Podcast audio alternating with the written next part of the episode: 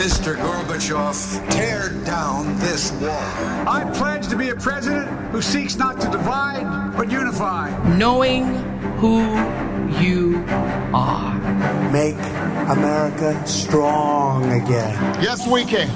If you work hard and you don't give up, you can do anything. When they go low, we go high. I'm going to make them an offer he can't refuse. But while I may be the first woman in this office, I will not be the last. Atlantic Talks. A ciência muitas vezes tem de dizer ainda não sabemos. A ciência não tem uma grande presença nos mídias.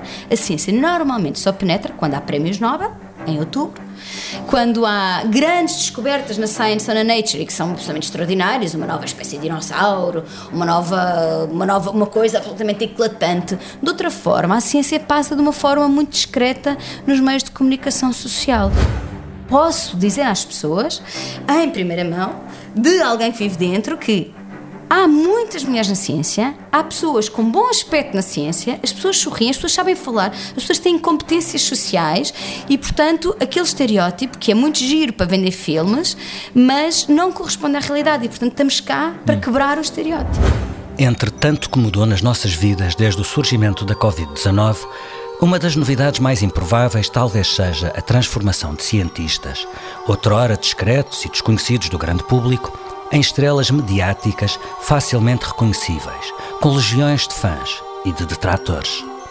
Talvez nenhum nome sintetize tão bem este fenómeno como o de Anthony Fauci. And joining me now is Dr. Anthony Fauci. He's, of course, the director of the National Institute of Allergy and Infectious Diseases. Please welcome the one, the only Dr. Anthony Fauci is here.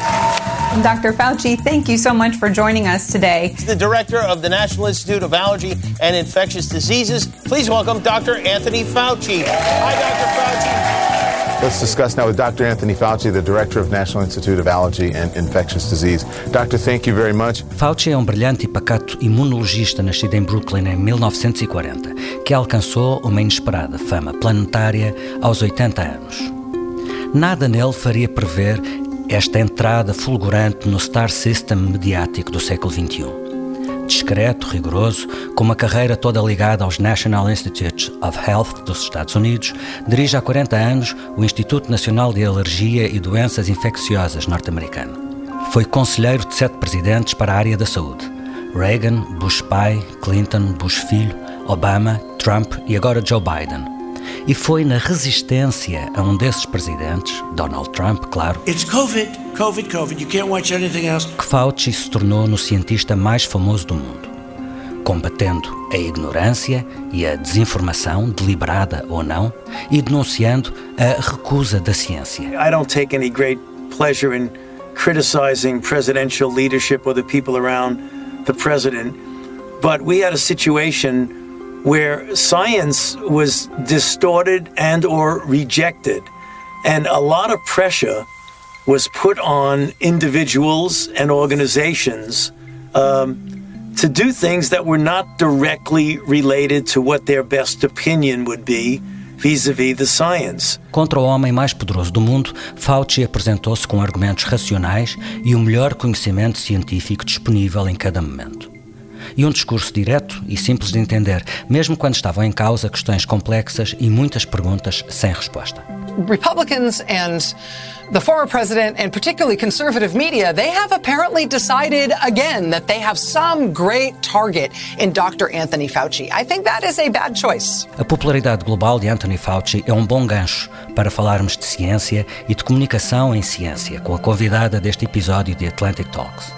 A Joana Lobantunes é cientista, é divulgadora de ciência e dedica boa parte do seu tempo a tentar melhorar a forma como os cientistas comunicam aquilo que fazem e a percepção que o grande público tem sobre o trabalho dos cientistas. The perception that people have about scientists is something that really interests us in the scientific community. Joana Lobantunes tem 47 anos, é licenciada em Ciências Farmacêuticas e doutorada em Química Orgânica.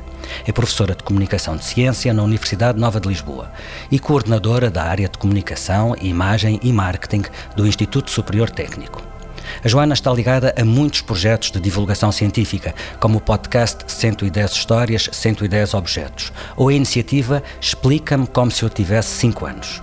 e está desde o início ligada ao programa radiofónico 90 Segundos de Ciência, que passa na Antena 1 desde 2016 e conquistou o Prémio Gulbenkian de Conhecimento em 2019. 90 Segundos de Ciência. Faço investigação na Fundação Champalimau. Trabalho no CISEC, na Universidade de Aveiro. Eu faço investigação no ISPA, Instituto Universitário. Instituto de Higiene e Medicina Tropical. Sou investigador no IBET. Faço investigação em astrofísica na Universidade de Lancaster. 90 Segundos de Ciência. Olá, Joana. Bem-vinda às Atlantic Talks. Bom dia. Prometo que teremos bastante mais do que 90 segundos para a nossa conversa, mas se tivesse de resumir num dos seus programas a importância da comunicação em ciência, o que é que diria? Bom, diria que para qualquer cientista a ciência não pode estar acabada enquanto não for comunicada, o que significa que a ciência, simplesmente para ser discutida entre os cientistas, entre aquilo que nós chamamos pares, não serve. A ciência serve também para servir o mundo, servir as pessoas, servir para melhorar a nossa vida e para aumentar o nosso conhecimento. Existe alguma ciência que é apenas feita para para satisfazer a nossa curiosidade e para sabermos mais, e há outro tipo de ciência que resolve problemas muito práticos do dia a dia. E a questão é que as pessoas, porque a maior parte da ciência é feita com dinheiro de todos nós, dinheiro dos nossos impostos que pagamos, as pessoas merecem saber o que nós fazemos com o dinheiro que nos é confiado uhum. para fazermos ciência. E, portanto, Enquanto nós não conseguirmos devolver às pessoas de fora da ciência em palavras que elas compreendam e de modo que elas consigam ligar a nós, o, o, destino da ciência não está completado. Hum. Portanto, é por isso que é importante fazermos divulgação de ciência e pormos cientistas na conversa. Muito bem, não cronometrei, mas imagino que tenha cumprido os 90 segundos. Vamos voltar à forma como eu lancei o programa, o que parece ser um, um caso de estudo sobre comunicação e ciência. Como é que o Dr. Anthony Fauci se tornou nesta espécie de Ronaldo da ciência, a superestrela que todos conhecem? Bom, eu acho que há aqui uma, uma, uma, conjunção de fatores que fez com que ele ficasse tão famoso. Não apenas ele é super sólido, como o Filipe bem disse, ele foi conselheiro de vários presidentes norte-americanos. Ele ficou conhecido por vários motivos. Um deles a pandemia, não é? Esta pandemia tremenda que, que, afetou, que afetou o mundo inteiro fez com que fosse necessário a ciência vir dar uma série de explicações. E depois havia aqui praticamente o herói e o vilão, não é? Porque uhum. havia de um lado a ciência que estava a procurar dar respostas a um grandíssimo ponto de interrogação eh, que nos afetava a vida cotidiana de todos nós, por outro, tínhamos um presidente de um país que era um cético da ciência, que dizia disparates hum. atrás de disparates. O Fausto tem aquele famoso, aquelas famosas expressões faciais e corporais Sim. ao lado do presidente Trump, que, que correram o mundo, não é? Que era claramente uh, o contraste entre um conhecimento baseado na evidência e o disparate mais completo baseado dois numa intuição. de facto, dois Sim. arquétipos, mesmo o herói e o vilão, quase uma coisa de BD, não é? Sim, completamente. E o Trump, que é profundamente detestado e, e, e, e ridicularizado por todo o mundo, portanto, para todo o mundo, o Fauci de repente representava o que todos nós pensávamos sobre o Trump e que não lhe podíamos dizer, não é? Mas o, o, que é curioso é que o, o, o, homem do espetáculo é o Trump e o Fauci resultou num panorama mediático que é ultra competitivo e que promove personalidades que são o oposto dele. Ele que é a descrição, a serenidade, a ponderação e, porém, resultou. Sim, até porque ele, neste contexto, deixou de ser discreto, não é? é ele, teve, ele, teve, de ser muito protagonista, ele falou muito em público e, e, eu acho que para mim o top foi quando lhe perguntaram, quando o Saturday Night Live o imitar quem é que gostava que fizesse e ele a rir-se, a achar aquilo perfeitamente ridículo, disse o Brad Pitt com certeza e foi obviamente o Brad Pitt que fez de falso, isso foi acho que, quer dizer, o top de popularidade é ter o Brad Pitt a imitá-lo, quer dizer, não, é incrível, é absolutamente incrível. E bem, imitou bem. Sim. Good evening. I'm Dr. Anthony Fauci.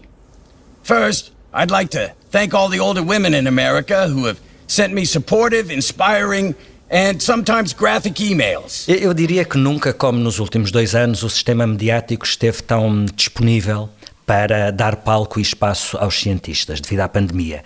Foi uma oportunidade bem aproveitada pela ciência? Mais ou menos. Ou seja, de facto houve muitos cientistas a aparecerem na televisão e na, nos jornais e na rádio todos os dias e isto é incrível, nunca tinha acontecido antes, não é? Eu recebo todos os dias os recortes de imprensa da, da minha universidade e, e, nunca tinha acontecido tanta presença de cientistas em televisão em Portugal e no mundo inteiro, uhum. com certeza. Aliás, aqui há uns tempos houve um estudo da entidade reguladora para a comunicação com o Instituto Gulbenkian de Ciência que foram medir a quantidade de ciência que aparecia nos telejornais em Portugal e era desolador o panorama, absolutamente desolador o panorama da ciência na, na, nos telejornais em Portugal. E de repente passámos a ter a ciência a ocupar metade dos telejornais todos os dias. Quando não era mais. Quando não era mais, não é? Agora, a questão que eu me ponho e que temos estado a analisar, e acho que vai dar para muitos anos de estudo de, sobre o tema, é se, se aparecemos da melhor maneira, se conseguimos finalmente explicar às pessoas o que é ciência. Porque a questão aqui é esta, não é? Será que as pessoas o que queriam da ciência neste período eram respostas concretas e uhum. rápidas a um problema. Uhum. E a ciência conforto. não funciona bem assim. Criam conforto, criam, criam segurança. conforto, exato. E queriam perceber muito rapidamente o que é este vírus, o que é que ele faz e como é que se combate. E nós demorámos algum tempo a perceber, porque era de facto um problema completamente novo. E aquilo que nós tentamos explicar o que é ciência, como se faz ciência, para as pessoas perceberem os nossos constrangimentos, de forma a perceberem que quando nós dizemos ainda não sabemos, não é uma questão de ignorância, mas sim uma questão de processo. É? Hum. E eu não tenho a certeza que tenhamos sido completamente bem-sucedidos a fazer isso. Hum mas gostava muito de, de, poder dizer que sim. Hum. Outro... Para, para, um jornalista é essencial encontrar um especialista que tenha um discurso entendível para uma, uma, audiência bastante vasta. Isso nem sempre significa que seja o discurso cientificamente mais acertado, mais correto. Há esse conflito entre rigor e, e, e simplicidade? Hum. Eu acredito que não. Eu acho que é perfeitamente possível, aliás, há inúmeros exemplos em Portugal e no mundo de pessoas que conseguem perfeitamente não perder o rigor e falar de forma simples que qualquer pessoa, até uma criança de 5 anos, consiga compreender. No entanto, é, é importante que, que, os, que os jornalistas e aqueles os, os, os guardiões dos portões, como, como, hum. como uhum. esta os gatekeepers, é? os uhum. gatekeepers uhum. consigam perceber, e isso apenas se consegue perceber a posteriori, depois de ir ouvindo as pessoas, se aquelas pessoas estão a dar uma opinião baseada no melhor conhecimento que temos, ou se é apenas a sua opinião, como poderia ser do padeiro ou do, do senhor que me guia o Vox táxi. Pop que, exato. que os mídias tanto gostam também, o Vox Pop. Exato, Sim. exato. E portanto é preciso perceber, e isso vai-se percebendo, a reputação constrói-se, não é? E os cientistas foram construindo a reputação. Existem alguns que consistentemente dão respostas uh, interessantes, baseadas em conhecimento e tudo, e há, e há, outros que se calhar nem por isso. E portanto uhum. cabe também aos jornalistas irem conseguindo fazer essa triagem à medida que vão conhecendo uhum. as pessoas. Porque, como o Filipe bem disse, a maior parte destes cientistas, que hoje em dia a maior parte das pessoas já conhece, há um ano ninguém nunca tinha ouvido falar neles, nem do seu trabalho, sabia sequer que existiam pessoas em Portugal a estudar aqueles temas, não é? Sim. E portanto é um caminho que estamos a hum. fazer, hum. é um caminho. É verdade que esse trabalho de gatekeeping ainda existe, ou seja, dos, de, de, a comunicação social filtrar aquilo que, que tem exposição pública, mas hum, há, há, uma parte do debate público e do espaço mediático que não passa por aí, tem a ver com as redes sociais.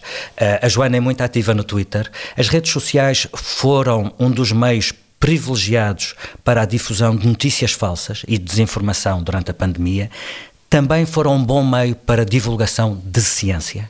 As redes sociais são um meio excelente para a divulgação de ciência. Eu sou muito, o Twitter é a minha rede social preferida, mas eu, desde há muitos anos, e aliás comecei com o António Granado e, e começámos uhum. a dar cursos sobre redes sociais para cientistas, porque acreditamos que é preciso capacitar os cientistas e as instituições para usarem bem as redes sociais, para contribuírem para a boa informação através das redes sociais. E fazemos esse curso há muitos anos na Nova e fizemos até um livro sobre isso e recentemente, agora que estou no técnico, fizemos um guia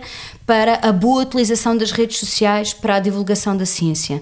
Porque precisamente acredito que as redes sociais, nós temos de ir, veja bem, Filipe, nós temos de ir onde as pessoas estão. Hum. E penetrar nos meios de comunicação social também é um trabalho que nós tentamos fazer, não é? Mostrar coisas interessantes para entrar nas, na comunicação social, mas não podemos depender só disso, porque, como eu dizia, é desoladora a imagem de, da ciência nos noticiários na televisão, que é, ainda é a grande maneira de se chegar às massas, não é? Hum. E, e sendo difícil entrar por aí, é preciso andarmos à volta. E as redes sociais é um sítio onde as pessoas estão, portanto é, é absolutamente incontornável usarmos as redes sociais, mas temos de as usar bem. É difícil comunicar ciência? Eu acho que não. Eu acho que aquilo que é necessário é, é, é, ter alguma, alguma sensibilidade e empatia. Eu diria que a chave aqui, para se conseguir comunicar bem ciência, é pensarmos sempre mais no outro do que em nós mesmos. Mas, é, mas é, é, é, como é que se comunicam conceitos complexos, eh, descobertas difíceis de explicar? Uma das, uma das coisas é que eh, eu não acho que a ciência dificilmente me encontrarão a passar a mensagem de que a ciência é fácil, a ciência é divertida e a ciência é, é, é, para todos. A ciência não é para todos, a ciência não é fácil e a ciência só é divertida se a dominarmos. Porque de outra forma é simplesmente uma coisa críptica e estranha. Não é? E portanto, aquilo que é necessário é que haja pessoas que se divirtam com a ciência, que a percebam, que a consigam fazer e que depois consigam explicá-la consigam fazer a ponte forma a que aqueles que estão de fora dela a consigam compreender e perceber o fascínio que ela tem e perceber o interesse que ela tem. Eu acho que uma, que uma boa comparação é, por exemplo, um, as pessoas que escalam montanhas. Eu não faço escalada, eu não subo montanhas, Uh, nem conseguiria, porque não tenho preparação física para isso, nem tenho apetência. No entanto, todos nós gostamos de ler ou de saber das histórias e dos feitos das uhum. pessoas que chegam ao topo do Everest.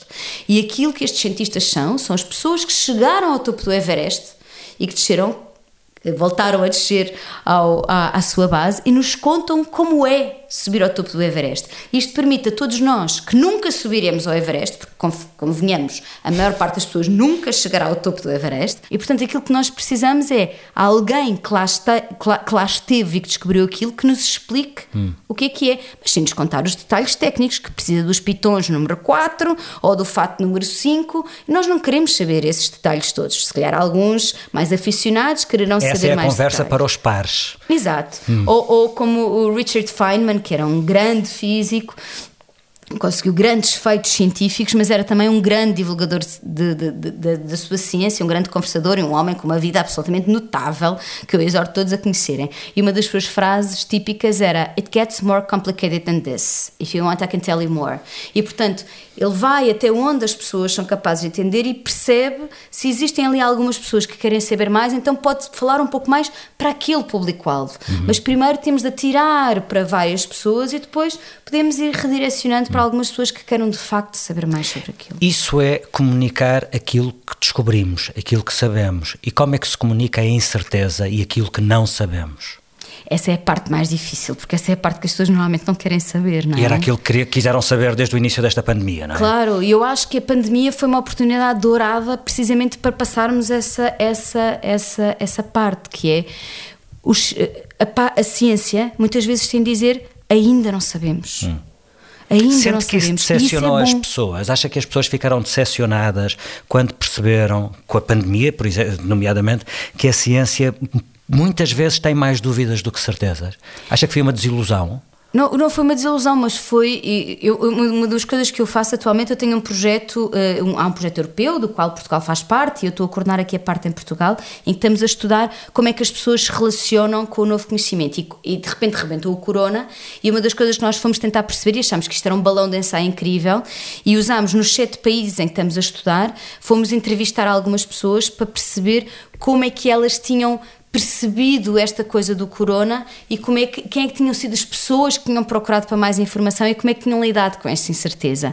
E uma das coisas que nós percebemos é que em países tão dispares como Portugal, Suécia, Polónia, Bélgica, Itália, a, a, maneira como as pessoas viveram o assunto foi extremamente parecida e esta coisa de lidar com a incerteza foi a angústia maior de todas, não é? Até porque a pandemia lidava com a vida e morte, uhum. lidava com a saúde, lidou com o isolamento social e familiar. Foi muito dramático no início, nós fomos medir isto no início, logo do, do, no início de 2020, foi antes do verão de 2020 que fizemos estas entrevistas e fomos medir isto. E uma das coisas que nós vimos é que as pessoas quem é que foram as fontes que as pessoas consultaram? Consultaram as autoridades de saúde, E, portanto, muito oficiais, os sites oficiais. Os sites uhum. oficiais. E, portanto, daí a importância de comunicar de forma muito clara nas autoridades de, de, saúde e de forma muito próxima das pessoas, de forma muito transparente e muito clara, porque eram essas as fontes que as pessoas mais procuravam.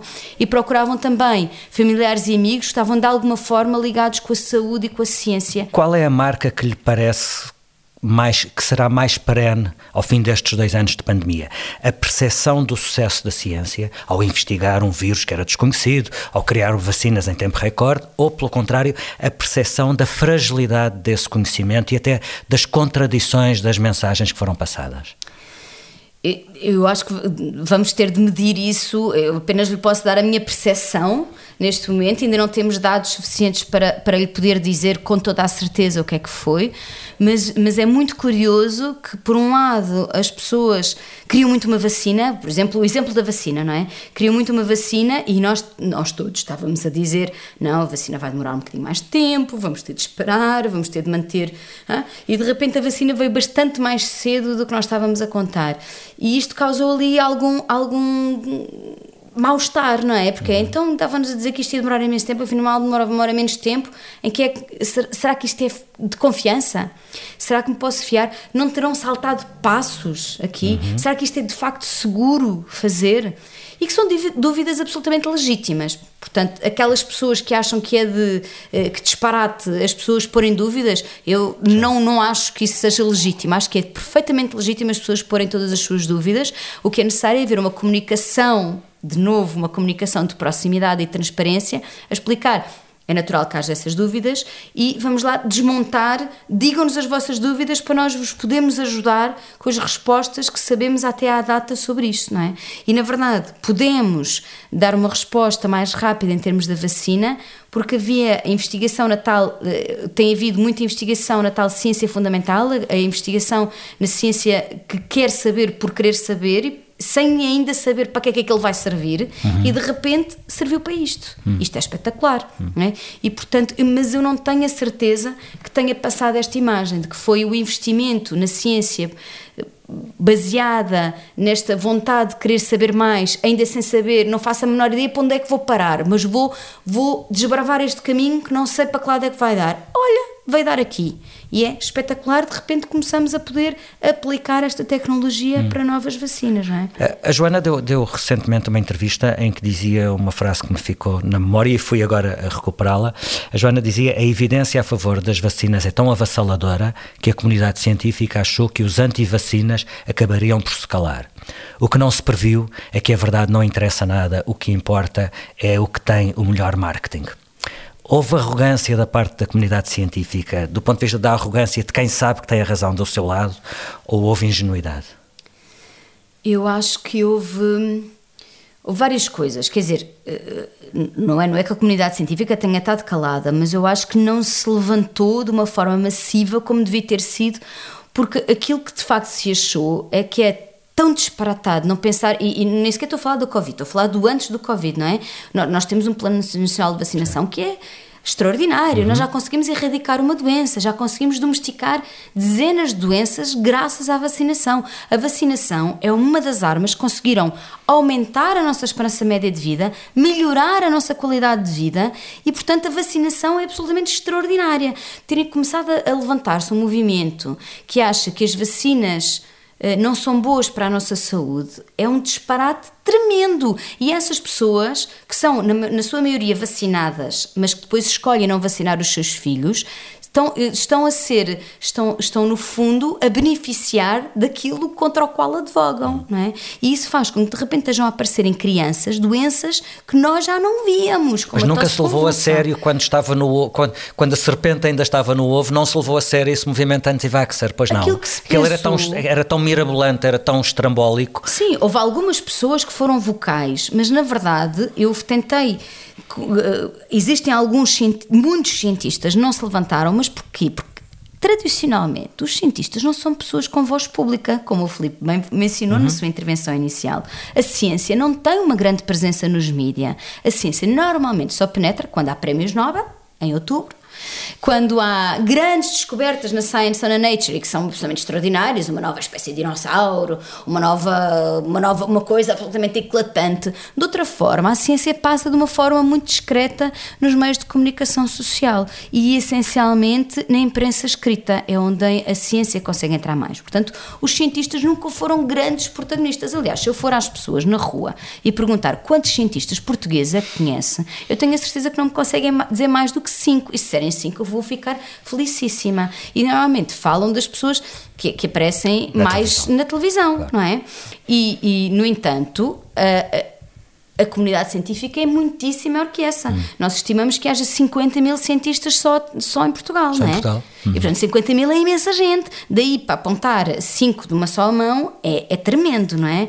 E portanto, aquilo que acontece é que, na verdade, enquanto não houver o interesse mediático generalizado por estas questões, e que houve agora para a Covid e por isso era bom aproveitá-la, a, a, opinião dos cientistas nos, nos fóruns com maior visibilidade, na verdade, não, não, não, não chega a tantos lados, não é? E depois houve aquele fenómeno que houve um artigo hoje desacreditado e de um homem que caiu absoluta desgraça, uhum. que era o Andrew Wakefield, que publicou um artigo que teve imensa cobertura mediática, e aí o problema é, não há uma segunda oportunidade por uma primeira impressão, não é? E então ele, ele publicou um estudo em que linkava, ligava uma uhum. vacina, a vacina tríplice, ao aparecimento de autismo. A 1998 study that linked the vaccine to autism and bowel disease gained enormous credibility from its publication in the British medical journal, The Lancet. This publication, which was wrong, was scientifically implausible, which should never have been published to start with, led people to believe believe vaccination caused autism. E isto respondeu a uma inquietação tremenda dos pais que têm filhos no espectro do autismo, que é a resposta que a ciência tem para eles é não sabemos uhum. porque é que os seus filhos são assim. E as pessoas queriam muito saber uma causa para poder evitar ou para poder combater. E, de e repente, há um suposto cientista que lhes diz a culpa é desta vacina. Claro! E portanto as pessoas dizem a culpa é daqueles senhores. E cria-se todo um movimento, não apenas anti-vacinas, como anti-ciência generalizado, uhum. que é andaram a injetar veneno nas nossas crianças, o que é tremendo e é perigosíssimo, não é? E por muito que depois andemos a desmentir isto, como o Filipe sabe, os desmentidos nunca têm o é mesmo correr espaço. atrás do prejuízo e nunca. Eh, há uma máxima eh, de política que eu imagino que se aplica a outras coisas que é explicou, perdeu. Se tem que explicar é porque já perdeu, é porque é já verdade, perdeu. É verdade. E portanto nós temos de trabalhar na antecipação e daí a importância de haver fortes programas de comunicação de ciência, um investimento fortíssimo na ciência e também na sua divulgação, porque se os cientistas forem os primeiros a pôr a história cá fora e a explicar como é que as coisas são, em vez de a virem desmentir, a sua mensagem é muito mais forte. Fale-me desse trabalho que a Joana faz desde 2012, que está ligado ao curso de eh, Comunicação em Ciência. Foi uma das responsáveis por, por esse curso. Qual foi o clique para avançarem para aí? Hum. Isso é um, é um caminho que já vinha, que já vinha sido trilhado eu, uh, o, o, meu caminho foi, quando, quando eu voltei para Portugal, depois do meu doutoramento, ao mesmo tempo que escrevi a tese e estava a dar aulas na, na universidade, surgiu a oportunidade de eu começar a fazer teatro. E comecei a perceber e dar aulas é, é, é ótimo, porque temos a, a, o mesmo público todas as semanas. Uh, eu, as, as, ferramentas que eu aprendia de teatro, de uso do espaço, de uso da voz, de, de expressão uh, não verbal, uh, eu notava como me eram úteis para ser mais eficaz uhum. nas minhas aulas e de, e de conseguir, às vezes, matéria que é muito descritiva e, convenhamos, um pouco aborrecida até para o professor, torná-la um pouco mais dinâmica uhum. e, e envolver mais os alunos na nossa conversa. E comecei também a pensar uma coisa que nunca tinha pensado antes, que é os professores universitários são os únicos a quem ninguém ensina a dar aulas, na verdade, não é? Porque isto é, isto é uma técnica. Claro que sim. sim. não é? Para conseguir dar aulas, e nós na universidade damos aulas muitas vezes de duas e três horas, agarrar um público num one-man, one-person show durante tanto tempo, nós precisamos saber agarrar aquele público, não é uhum. fácil. E então, logo nessa altura, com o Romeu Costa, que é ator e que foi meu ensinador nesse, nesse, nesse grupo de teatro, começámos a desenvolver formações para cientistas e também para professores universitários. E quando em 2012 comecei a fazer o pós-doutoramento na Universidade Nova e que e, e a Ana Sanches foi convidada para pensar este curso de comunicação de ciência para uma escola doutoral da universidade, porque se queria que os cientistas eh, da, da, nossa, da nossa universidade tivessem uma marca distintiva e uma das coisas que se queria era que fossem capazes de falar sobre a sua ciência para fora. Quando a Ana montou este curso, era um dia para aprenderem a escrever um dia para aprenderem a falar, e aí entrei eu e o Romeu, e um dia para aprenderem a interagir com jornalistas. E o António Granado e o Vasco Trigo ajudaram-nos a o, qual é a diferença entre falar entre pares e falar para jornalistas e o que é que é isto de, de ser entrevistado? Hum. Ter uma câmera apontada à cara? Também é tem uma técnica. O jornalista quer um lead, não Sim. quer a história toda desde o Dom Afonso Henriques, não é? Precisamente. e é isso que os cientistas têm de perceber, não é? Que a, a história contada para pares e contada para, para jornalistas é é ao contrário completamente, uhum. não é? E portanto, se, o, a partir do momento em que os cientistas percebem como é que os jornalistas funcionam, conseguem ajudá-los a fazer o seu trabalho melhor, porque é assim que nós lhes explicamos. Se nós ajudarmos os jornalistas a fazerem melhor o seu trabalho, eles vão conseguir falar, escrever, mostrar melhor a nossa ciência. E, portanto, desde 2012 que temos vindo a fazer esse trabalho e, pelos dados de, de, que temos vindo a estudar, temos estado a conseguir ajudar a fazer esta transformação, mas é, mas é um trabalho de persistência, determinação e é um trabalho que tem de ser feito a longo prazo. E depois outro tipo de programas mais dirigidos, de ligação da ciência à sociedade, diretamente com públicos e, e em que falamos diretamente com as pessoas e que promovemos essa transformação e esse valor proximidade, que é ter um cientista ao vivo e de repente perceber que o cientista não é necessariamente o estereótipo, porque essa é outra das coisas que nós tentamos com muita força combater, que é o que é que as pessoas que não conhecem cientistas pensam que são os cientistas. Sim, é o velho, o velho, estereótipo do homem branco de meia idade, de cabelo desgrenhado, eh, que vai explodir coisas, não é? Precisamente. Esse é o estereótipo, não é? Certo. E em Portugal, então, que nós temos, é o país da OCDE em que temos maior representação de mulheres na ciência, é profundamente injusto pensar em cientistas sempre como homens. O estereótipo do cientista nunca é uma mulher. Raramente. Raramente. Os estudos que nós temos, existe um estudo eh, incrível, em inglês funciona muito bem, que é Draw a Scientist, uh -huh. porque não tem género associado, não é? E, e aquilo que nós pedimos, existem estudos destes feitos em todo o mundo e é muito bom porque podemos analisar como é que isso evolui ao longo hum. do tempo. E durante muitos anos, quando se ia às escolas primárias e se pedia a crianças que desenhassem uh, um cientista, tentando eliminar o, o artigo uhum. e o uhum. género no artigo indefinido, a maior parte das crianças desenhava sempre homens, incluindo uhum. as raparigas, desenhavam sempre homens. Hum. Aquilo que nós temos em todo o mundo tentado fazer é promover esta política de proximidade, levar cientistas à escola, mostrar cientistas, e aquilo que temos notado é que ao longo dos anos estão a começar a desenhar um bocadinho mais de mulheres mas com o detalhe que apenas as raparigas desenham mulheres. Os rapazes nunca desenham cientistas mulheres. Hum. E nós temos de continuar a trabalhar para combater este estereótipo. Hum. Porquê que ser homens? Porquê que se pensa em homens? E eu sei a resposta. É porque publicamente só se falam de homens hum. cientistas. Se nós vamos para a ficção, que é uma das grandes maneiras também de chegarmos a grandes uhum. massas, a maior parte dos protagonistas cientistas são homens. Uhum. Se nós vamos um à misto, televisão. Há aqui um misto do, do, da, da, figura do Einstein no nosso imaginário e do Doc Brown do, do, do Regresso ao Futuro, não é? Sunday, November 13th, 1955, 7:01 a.m. Last night's time travel experiment was apparently a complete success. Lightning struck the clock tower precisely 10.04 p.m., sending the necessary 1.21 gigawatts into the time vehicle, which vanished in a brilliant flash of light, leaving a pair of fire trails behind. I therefore assume that Marty and the time vehicle were transported forward through time into the year 1985.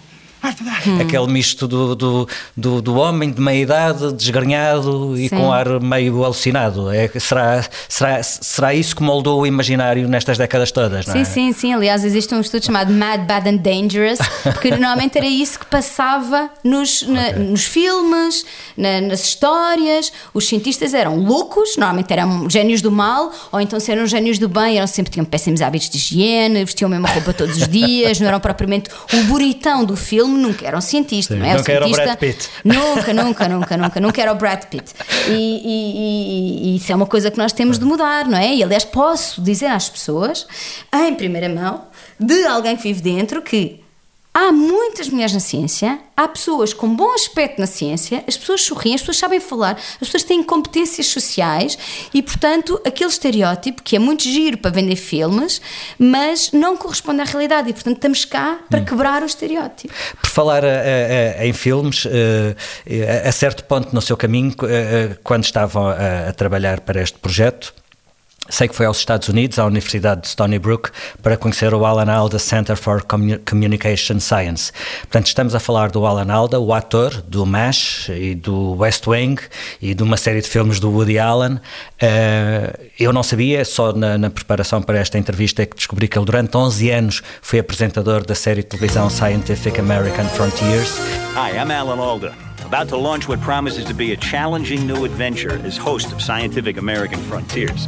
De certa forma, o Alan Alda faz um percurso parecido com o vosso, da representação para a comunicação eh, de ciência. E eu encontrei uma entrevista em que ele explica que acha que a arte e a ciência são comparáveis na medida em que ambas precisam de rigor. Uh, talvez não fosse o primeiro ponto de encontro que eu encontrasse entre ambas e achei isso muito interessante. O que é que aprendeu lá no, no Alan Alda Center for Communicating Science? Eles estavam a fazer alguma coisa muito diferente do que vocês estavam a fazer cá? Foi, foi incrível termos descoberto isso e o Alan Alda é um embaixador incrível deste, desta, desta coisa. Aquilo que eu, que eu descobri foi que, mais ou menos ao mesmo tempo que nós, eles em Stony Brook estavam a fazer a mesma coisa que nós estávamos a fazer aqui na Nova, que era juntar jornalistas, atores, representação para ajudar cientistas a comunicar melhor. Claro que nos Estados Unidos eles têm uma tradição de, de, de, de fazer isto muito mais longa que a nossa. A Scientific American é uma revista de divulgação de ciência para as massas que é escrita por jornalistas. Eu conheci alguns dos jornalistas que, escrevem na Scientific American quando lá, estive nesse, nesse curso de verão. Eu comecei a trocar e-mails com eles eles convidaram-me: vem cá, temos este curso de verão, vem cá ver como é que fazemos as coisas e vamos tentar encontrar pontes entre as nossas coisas e as vossas. Eu fui e fiquei muito contente de ver que não, não faziam nada de muito diferente e era praticamente idêntico ao que fazíamos cá.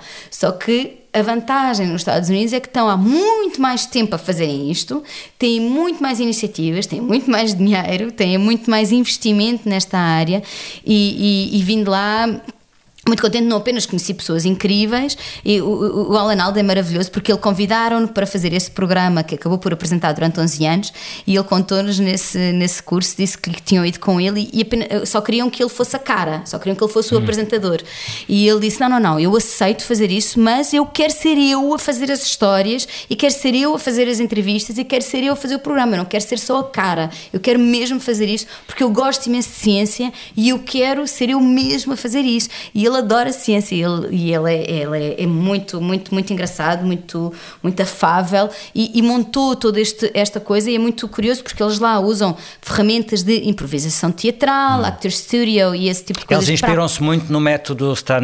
Stanislavski, não é? Do é Actor muito- Studio. Sim, e é muito curioso porque nós, nós cá, aquilo que nós fizemos, o meu percurso, eu comecei a trabalhar com uma metodologia que é o Teatro Fórum, que foi feita pelo Augusto Boal, que de facto trabalhou, no, fez também percurso no, no Actor Studio antes de voltar para o Brasil. O Brasil, naquela altura, era uma, tinha, tinha e continua a ter, enfim, muitos problemas sociais e aquilo que ele fez foi usar o teatro como uma ferramenta para a transformação social e, portanto, adaptou uma série de ferramentas de improvisação teatral para não atores. E é aquilo, e, e essa foi uma das bases do nosso trabalho com os cientistas, que são estas ferramentas de improvisação teatral para não atores, muitas delas vindas do Boal, outras vindas de, de outras técnicas teatrais que, que, que o Romeu Costa foi buscar, e portanto, na verdade, fomos, tivemos ideias muito semelhantes e que, na verdade, eu acho que era uma ideia que só estava à espera de acontecer, porque é uma ligação tão evidente, não é? O Alan Alda fez um percurso eh, em negativo do meu, não é? Veio das artes e virou-se para a ciência, e eu vim da ciência e virei para as artes, e,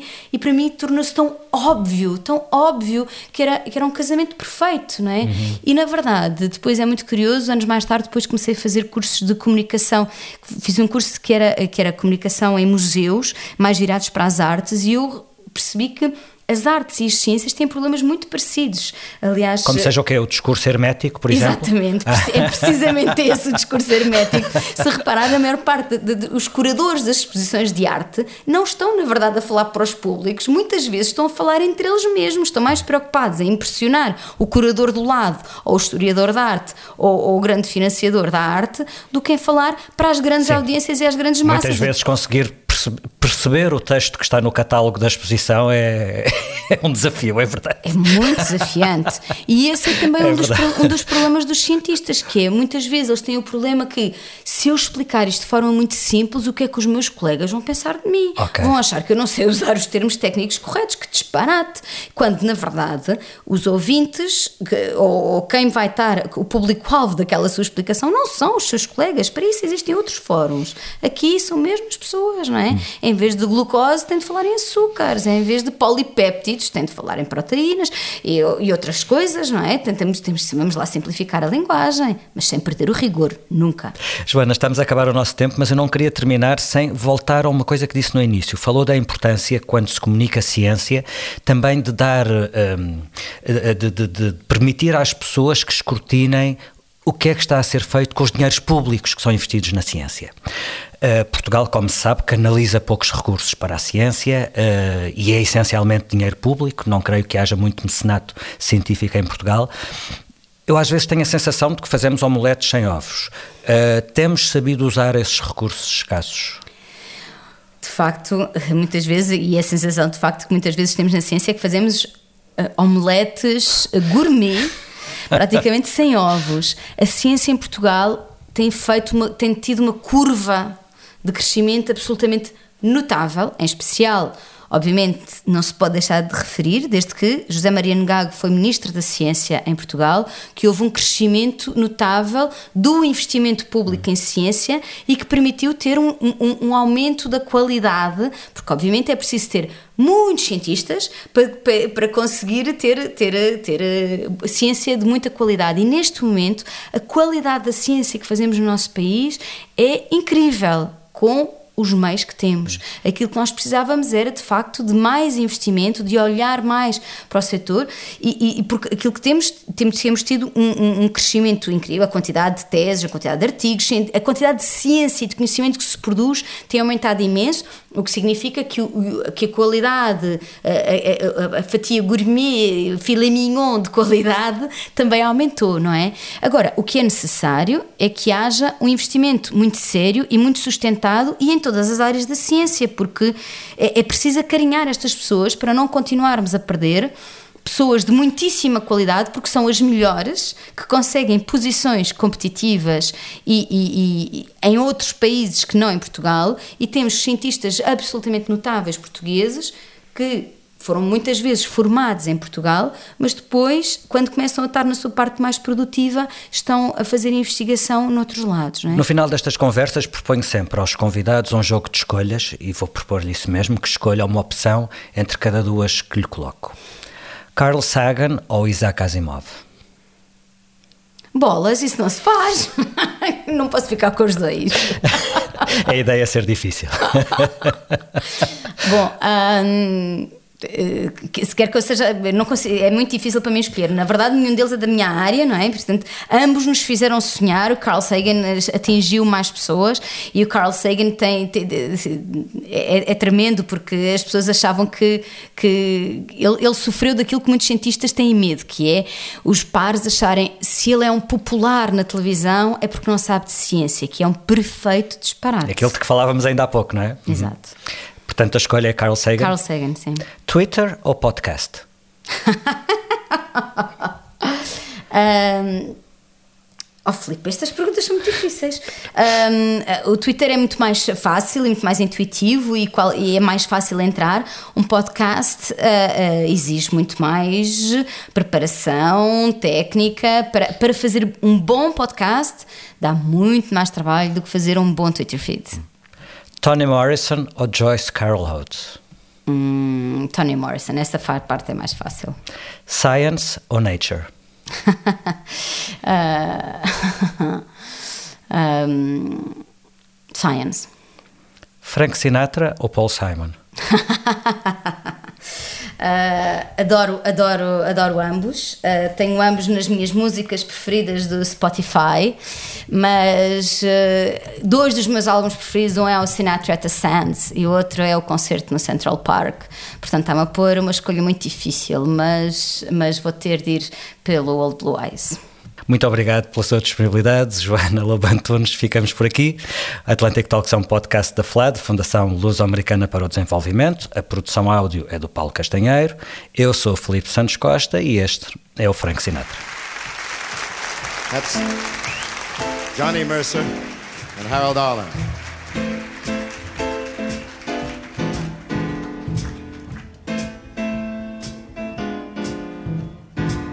Now this man here is going to take me by the hand and he's going to lead me down the right path to righteousness and all that other mother jazz in the right tempo. Fly me to the moon. Let me swing among those stars. Let me see what spring is like on a Jupiter and Mars. In other words, hold my hand. In other words, baby, kiss me. Fill my heart with song. Let me sing forevermore. You are all I long for, all I worship and adore. In other words, please be true. In other words,